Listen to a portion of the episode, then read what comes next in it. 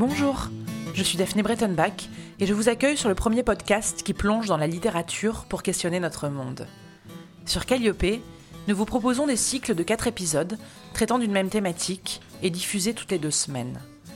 Notre premier cycle traite du féminisme et pour ce quatrième épisode, nous avons décidé de diffuser l'intégralité du passionnant entretien que nous a accordé la philosophe et historienne de la pensée féministe Geneviève Fraisse. En préfaçant l'essai de Choudarlo de la Clos de l'égalité des femmes, réédité par les éditions des Équateurs parallèles, la chercheuse met en perspective un texte étonnamment visionnaire dans le contexte actuel de l'affaire Weinstein, du hashtag MeToo et de la prise de parole des femmes. Laclos, au XVIIIe siècle, explique déjà comment l'homme a réduit la femme en esclavage. Selon lui, cette dernière n'a pas consenti, elle a simplement cédé. Bienvenue dans le monde merveilleux des livres, bienvenue chez Calliope.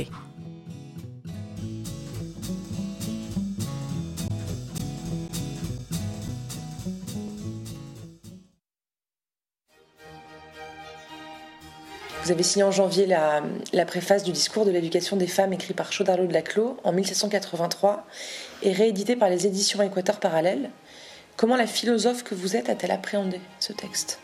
D'abord, euh, je l'ai appréhendé il y a, euh, non, pas, non pas cette année, non pas pendant la tout, mais il y, a, il y a très longtemps, parce que euh, c'était une sorte de, paradoxe qu'une chercheuse ne peut, pas, ne peut pas manquer de voir, qui était ce texte a été réédité là cette année parce qu'il n'était plus disponible en librairie, mais il existe dans d'autres versions précédentes que j'ai pu, notamment l'éditeur Jérôme Millon l'avait édité. C'était un paradoxe, c'est-à-dire de trouver un livre sur l'éducation des femmes chez l'auteur de celui qui a écrit Les Liaisons dangereuses. Quand on s'intéresse au 18e, au 19e et à, l'égalité des sexes, on, on, ouvre ce texte. Donc c'est comme ça d'abord. C'est, et évidemment, par rapport, c'était plutôt, j'étais en train d'écrire un livre qui s'appelle Muse de la raison et qui est sur la démocratie exclusive, qui sont en fait démocratie exclusive, c'est le lendemain de la Révolution française. Oui, bien sûr, on entre dans l'ère démocratique, mais ce ne sera pas pour. On est, on est tous dans la démocratie, mais en fait, il y a quand même des traitements différents. Mm. En gros, on s'assoit à la table, nous les hommes, mais vous les femmes, ben non. Vous êtes dedans, vous êtes dans la salle, mais vous n'êtes pas assises à la table du banquet. Donc euh, cette contradiction qui est celle des lendemains de la Révolution française, qui est celle de tout mouvement d'émancipation, c'est-à-dire est-ce qu'on va donner autant d'égalité aux femmes qu'aux hommes, reste un, sujet actuel de par le monde, partout dans le monde, mais ça l'était déjà très clairement posé autour de la Révolution française, donc un texte antérieur, euh, euh, évidemment c'était intéressant. Par ailleurs, évidemment ce texte est très très très complexe, mais néanmoins il pose la question de disons, de l'origine de l'oppression des femmes, qui est aussi une thématique euh, euh, philosophique importante, qui est euh, est-ce quand ça a commencé? Est-ce que, est, que ça a commencé et quand ça a commencé? Alors le quand ça a commencé, disons, les anthropologues ou les penseurs de l'anthropologie du 18e et du 19e, je dis bien, on n'est pas là dans la discipline d'anthropologie de, de Coderlo de Laclos à Engels, c'est-à-dire qu'à un siècle de distance, vont dater l'origine. Hein, par exemple, euh, pour. Euh, donc, ça, c'est une question extrêmement, extrêmement importante et qui va nous renvoyer directement à l'affaire du consentement. Soit force, soit persuasion, la première qui céda forgea les chaînes de tout son sexe. Donc là, on a cette phrase-là du côté de Laclos, et un siècle plus tard, Engels parlera de la défaite historique du sexe féminin. Il aurait eu une défaite c'est une thématique qui va disparaître au XXe siècle, notamment chez Simone de Beauvoir, qui va euh, clairement dire dès l'introduction du deuxième sexe, ça n'est jamais arrivé. Ne cherchons pas un point de départ. Donc cette, euh, évidemment, entre mes lectures, puisque j'étais un petit peu, euh, disons, multidirectionnelle dans mes recherches, entre mes lectures de, sur Simone de, Beauvoir, de Simone de Beauvoir et, et, ma recherche de généalogie de l'émancipation, euh, j'ai trouvé euh, tous ces textes-là. Et la Clos est, quelqu'un évidemment de très important. Et je suis, euh, j'ai en fait j'ai cité ce texte à plusieurs reprises. je l'avais utilisé d'abord dans un livre qui s'appelle Du consentement, qui a été réédité l'an dernier, qui datait de 2007, réédité avant MeToo et non pas en conséquence de MeToo. C'est ça qui est amusant, mais il a été en librairie la semaine même. C'est une sorte de coïncidences quand il en arrive parfois dans l'histoire qui sont toujours très, très amusantes. J'avais cité, j'avais cité euh, ce donc, que je connaissais déjà de longue date, disons presque en prévention de la tribune de janvier, ce droit d'importuner, euh, dans différents médias qui avaient pu m'interpeller en, octobre et en novembre. Et pourquoi je l'avais cité? Parce que je m'y attendais, à savoir, parce que c'est là encore ce que j'appelle une ritournelle. Dès, euh, disons, dès le début de l'ère démocratique, la question est de savoir si la démocratie, c'est-à-dire si l'égalité des sexes, va tuer l'amour. Ou le sexe, enfin, vous pouvez le dire comme vous voulez. Mais il y a une menace sur le rapport, euh, la relation de séduction, de sexe, de tout ce qu'on veut entre euh, femmes et hommes, si on crée de l'égalité. Hein, donc il n'y aura plus que de l'amitié entre les sexes, c'est la fin du sexe, enfin tout ça sont des choses qui ont été très bien formulées en 1800. Donc euh, la question m'a été posée bien avant la tribune, oui mais vous ne croyez pas que ça va gâcher les rapports entre les sexes si MeToo continue son petit bonhomme de chemin? Et moi je répondais, écoutez, à ceux qui auraient peur de ça, lisez donc la clos. Voilà, et c'est comme ça que euh, les éditions euh, Équateur sont venues me chercher en, décembre en me proposant de faire une préface qu'évidemment j'ai immédiatement euh, acceptée.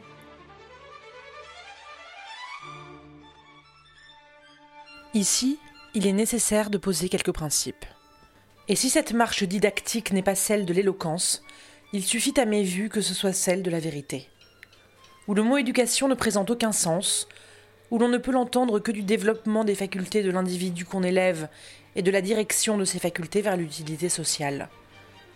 Cette éducation est plus ou moins parfaite, à proportion que le développement est plus ou moins entier, la direction plus ou moins constante. Que si au lieu d'étendre les facultés on les restreint, et ce n'est plus éducation, c'est dépravation. Si au lieu de les diriger vers l'utilité sociale, on les replie sur l'individu, c'est seulement alors instinct perfectionné mais les facultés se divisent en sensitives et intellectuelles. De là, l'éducation physique et l'éducation morale qui, séparées dans leur objet, se réunissent dans leur but, la perfection de l'individu pour l'avantage de l'espèce. Dans le cas particulier qui nous occupe, la femme est l'individu, l'espèce est la société. La question est donc de savoir si l'éducation qu'on donne aux femmes développe, ou tente au moins à développer leurs facultés, à en diriger l'emploi selon l'intérêt de la société, si nos lois ne s'opposent pas à ce développement et nous-mêmes à cette direction. Enfin, si dans l'état actuel de la société, une femme telle qu'on peut la concevoir, formée par une bonne éducation, ne serait pas très malheureuse en se tenant à sa place, et très dangereuse si elle tentait d'en sortir. Tels sont les objets que je me propose d'examiner. De l'éducation des femmes rappelle que certains hommes, au XVIIIe siècle déjà, se sont intéressés, comme vous le disiez bien, à la question d'égalité entre les sexes. Est-ce qu'on peut dire que Chaudarlot de Laclos était féministe? Je crois qu'on peut le dire. Alors, euh, on peut le dire parce qu'il y a différentes euh, positions au XVIIIe siècle. Hein. Et justement, euh, je, pensais à, notamment à Diderot, mais à d'autres auteurs. oui, on peut le dire parce qu'il a compris la radicalité de la question posée.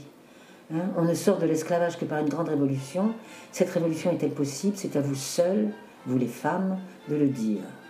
Et la phrase d'avant, c'est Venez apprendre comment, né compagne de l'homme, vous êtes devenu son esclave. Donc il tente une explication, et dans son explication, il a cette espèce, non pas d'optimisme, mais de, de dynamisme pour dire voilà, il faut aller au bout des choses. Alors vous avez euh, effectivement, vous avez cédé euh, et vous avez forgé les chaînes de tout votre sexe, mais comment vous avez fait? Ben, Vous avez usé de la séduction, vous avez usé de ceci, vous avez de cela. Il essaie de retracer l'histoire, et dans la façon dont il retrace l'histoire, il explique qu'on est arrivé à un point où les femmes sont en position, son introduction est absolument euh, splendide, je veux dire, on a fait des heureux en dans ce texte. Et parce qu'il dit d'accord, parce que l'éducation des femmes, en fait, vous savez, c'est comme pour Rousseau, pour Proudhon, pour beaucoup d'autres, euh, ce sont des, académies de province qui, donnent des, thématiques de concours euh, pour donner des prix. Alors les intellectuels de jadis, euh, effectivement, espèrent obtenir le prix parce que c'est aussi quelques petits subsides, j'imagine. Et surtout, donc, on a beaucoup de textes qui viennent de là. Les discours sur l'origine de l'inégalité chez Rousseau viennent de, textes où on concourt à une académie de province, qu'elle soit française, suisse, etc. Donc, donc il y a le sujet de l'éducation des femmes, et lui, d'entrée de jeu, il dit ça sert à rien l'histoire. L'éducation, c'est pas du tout, du tout ça qu'il faut faire. Euh, donc euh, c'est, c'est, il faut donc oser le dire, il n'y a aucun moyen de perfectionner l'éducation des femmes. Donc c'est pas en éduquant les femmes qu'on va tranquillement avoir de plus en plus de femmes éclairées, de femmes égales tout ça, mais pas du tout, du tout. Ce qu'il dit, c'est euh, ce que je viens de vous lire juste avant, il faut, euh, faut faire la révolution. On est en, en, 1783. Donc, indépendamment du fait que effectivement, ce mot révolution sonne pour nos oreilles, qui connaissent la suite assez étonnamment, mais surtout, c'est qu'il est dans une radicalité du propos.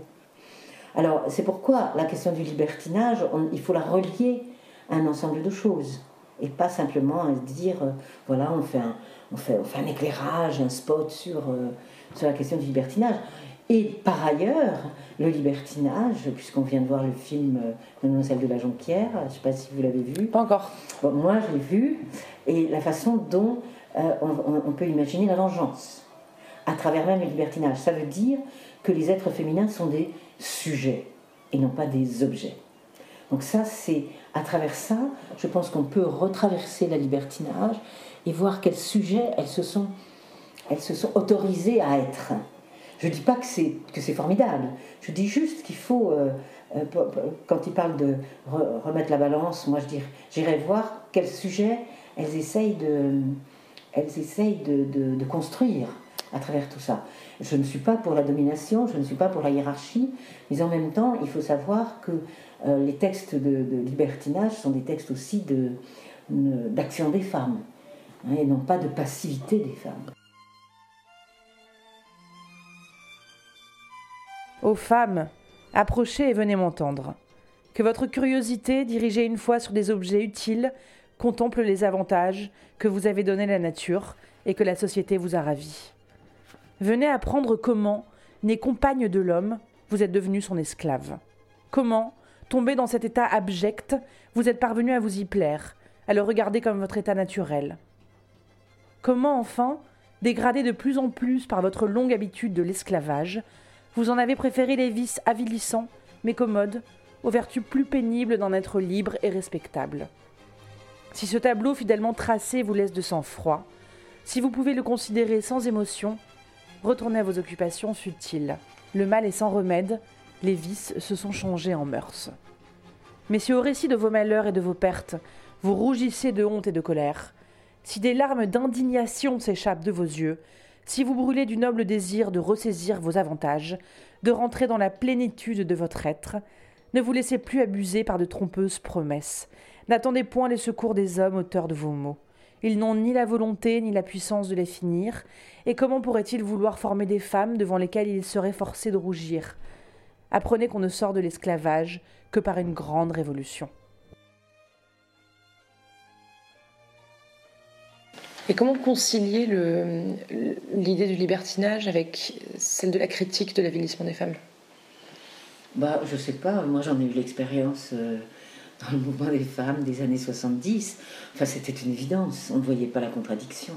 Ce sont les opposants qui voient la contradiction, parce qu'il faut leur trouver des arguments pour freiner des cas de fer, euh, euh, ce qui les remet en cause. Parce que, et c'est ce qui se passe aujourd'hui. Mais ce qui se passe aujourd'hui, et cet automne 2017, c'est 2018, pardon, excusez-moi, 2017, c'était donc le déclenchement de l'affaire Weinstein. Euh, ce qui se passe, c'est que tout, tout mouvement de révolte, de résistance et de conquête d'espace euh, jusque-là réservé suscite évidemment une résistance en face. Puis après, éventuellement des contre-feux. D'abord de la résistance. J'ai vu beaucoup de jeunes hommes cette année me poser des questions sur les lectures qu'ils pourraient faire.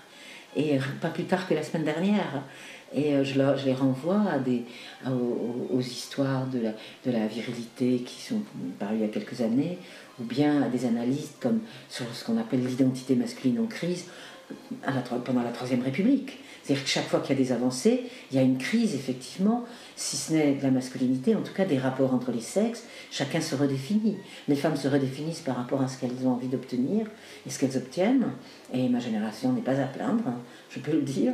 Et puis, euh, il y a en face aussi l'idée qu'il faut euh, ben, se repenser ses positions, ses comportements, etc. Relire la clause, c'est plonger dans cette tradition française euh, qu'on appelle libertine, grivoise, et en même temps, certains présagent un, une sorte de retour du, enfin, un risque de retour du puritanisme avec l'affaire Weinstein. Oui, mais ça, c'est une construction. Hein. C'est la construction qu'on adore, puritanisme américain versus libertinage français. Vous croyez qu'on baisse pas aux États-Unis? Non, mais je veux dire, moi j'ai vécu aux États-Unis, c'est à mourir de rire, c'est-à-dire c'est une construction idéologique. Alors cette construction idéologique, je vous l'ai déjà dit tout à l'heure, elle est, là au lendemain, dès le lendemain de la Révolution française. Notamment, il y a un auteur qui l'exprime bien, donc c'est Sénancourt, euh, pour dire, bah oui, il n'y aura plus que de l'amitié, pas de l'amour. C'est ça. Donc c'est la fin du, c'est la fin du sexe. C'est la fin du. vous pouvez appeler ça libertinage, vous pouvez appeler ça sexualité, vous pouvez appeler ça séduction, vous pouvez appeler tous les mots que vous voulez. La question, c'est si on est égaux, la vraie question philosophique. Si on est égaux, quelles sont les relations entre les sexes? Ou entre, et entre les, entre les sexes, ou intrasexes, hétérosexuels, etc., etc. Donc là, il y a quelque chose qui est posé du point de vue de l'égalité. Alors, comme l'égalité, personne n'aime cela, et vous pouvez voir en cette rentrée 2018 que dans les débats, ceux qui arrivent avec des textes et des livres pour dire que quand même ça suffit, tout ça, et puis en fait, oui, un peu, mais pas trop, euh, vous ne trouverez pas le mot égalité. C'est le mot tabou. Et c'est mon mot préféré. c'est pas, pas étonnant, mais c'est un mot tabou. Donc, euh, alors, on, on, fait une construction idéologique qui est ces Américains de toute façon ces Américains, de toute façon, ils sont, ils sont puritains. Alors c'est vrai qu'ils ne sont pas exactement comme nous. Il suffit d'aller aux États-Unis pour voir que euh, bah, le rapport à la religion, par exemple, n'est pas du tout le même que le rapport en Europe, ou pour voir que les codes effectivement sexuels ne sont pas exactement les mêmes. Mais qu'il n'y ait pas de vie sexuelle aux États-Unis et de vie sexuelle aussi échevelée euh, qu'il peut y avoir, il faut quand même se souvenir aussi qu'un certain nombre de, choses du côté de la révolution sexuelle sont venues des États-Unis, sont venues de Californie, sont devant toute ma jeunesse est faite de ça. Et, euh, et la MeToo arrive des États-Unis. Et MeToo, c'est pas, pas du puritanisme. MeToo, c'est euh, mon corps m'appartient. C'est je suis propriétaire de mon corps, j'aimerais pouvoir travailler, euh, y compris à Hollywood, sans vendre mon corps, sans être obligé de passer à la casserole, sur le divan, dans la douche, ou je ne sais où, comme on nous l'a raconté. Donc ça, ça, ça c'est parce que donc la question qui est posée n'est pas euh, donc la question qu'on veut nous faire entendre est une question qui veut neutraliser ce qui se passe ailleurs.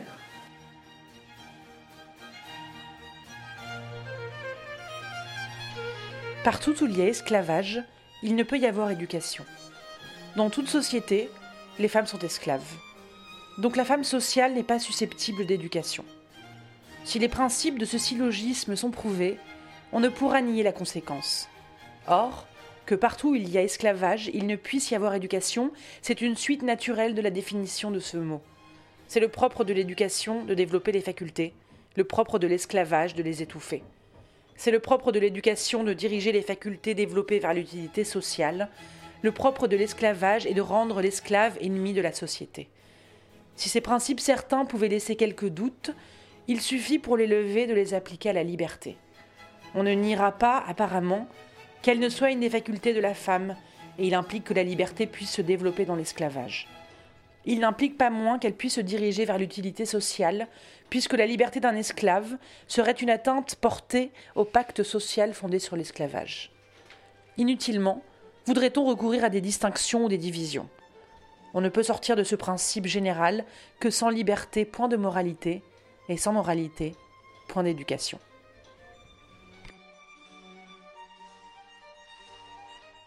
Les femmes qui ont signé une, une tribune défendant l'exception française du savoir-faire séducteur euh, sont, selon vous, et probablement contrairement à la pensée de Chantal Laclos, pour une assignation des sexes et le phénomène MeToo, la libération de la parole de la femme. Est-ce qu'ils s'opposent à une forme de grivoiserie à la française ou pas du tout? Non, c'est une demande d'amélioration des relations sexuelles. Donc euh, moi, non, alors là, j'ai trop travaillé, j'ai trop parcouru les textes de ces trois derniers siècles pour euh, m'attarder sur euh, ce genre de réflexion où là, c'est les, gens qui sont en train de protéger leurs privilèges ou les privilèges de leurs copains. Non, on n'a pas le temps. Moi, j'ai pas le temps avec ça. Et en revanche, j'ai le temps pour dire qu'on ne libère pas la parole, mais qu'on la prend. J'en ai assez, ça fait un an que je me bats plutôt perdante, mais peut-être que selon le long cours, j'arriverai quand même à gagner. Chaque fois qu'on me dit que la parole s'est libérée, c'est passif. Je demande qui a libéré la parole On a libéré la parole des femmes, ces pauvres petites. Elles ne pouvaient pas se libérer toutes seules leur parole Ben si, elles ont pris la parole. Chaque fois, je rectifie. Vous l'avez encore dit, libérer la parole, mais c'est euh, tous les jours, euh, plusieurs fois par jour. Mais non, elles ont pris la parole, les femmes. Et le fait de prendre la parole, effectivement, redistribue euh, les relations. Mais redistribuer les relations, c'est pas les faire cesser. Mais qu'est-ce que c'est que ce truc où on voudrait de toute éternité, il n'y ait qu'une seule façon de faire? Ben non. Peut-être que forcer les femmes, au fond, si ça s'arrête, ça peut rendre encore la sexualité plus intéressante. Moi, je peux le dire à l'envers.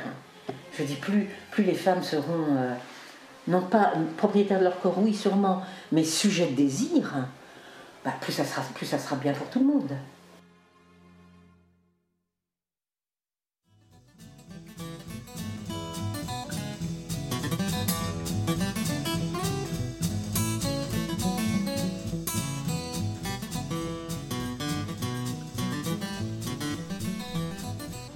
Merci d'avoir écouté ce quatrième épisode de Calliope, réalisé avec l'aide précieuse de Régis Madiengo.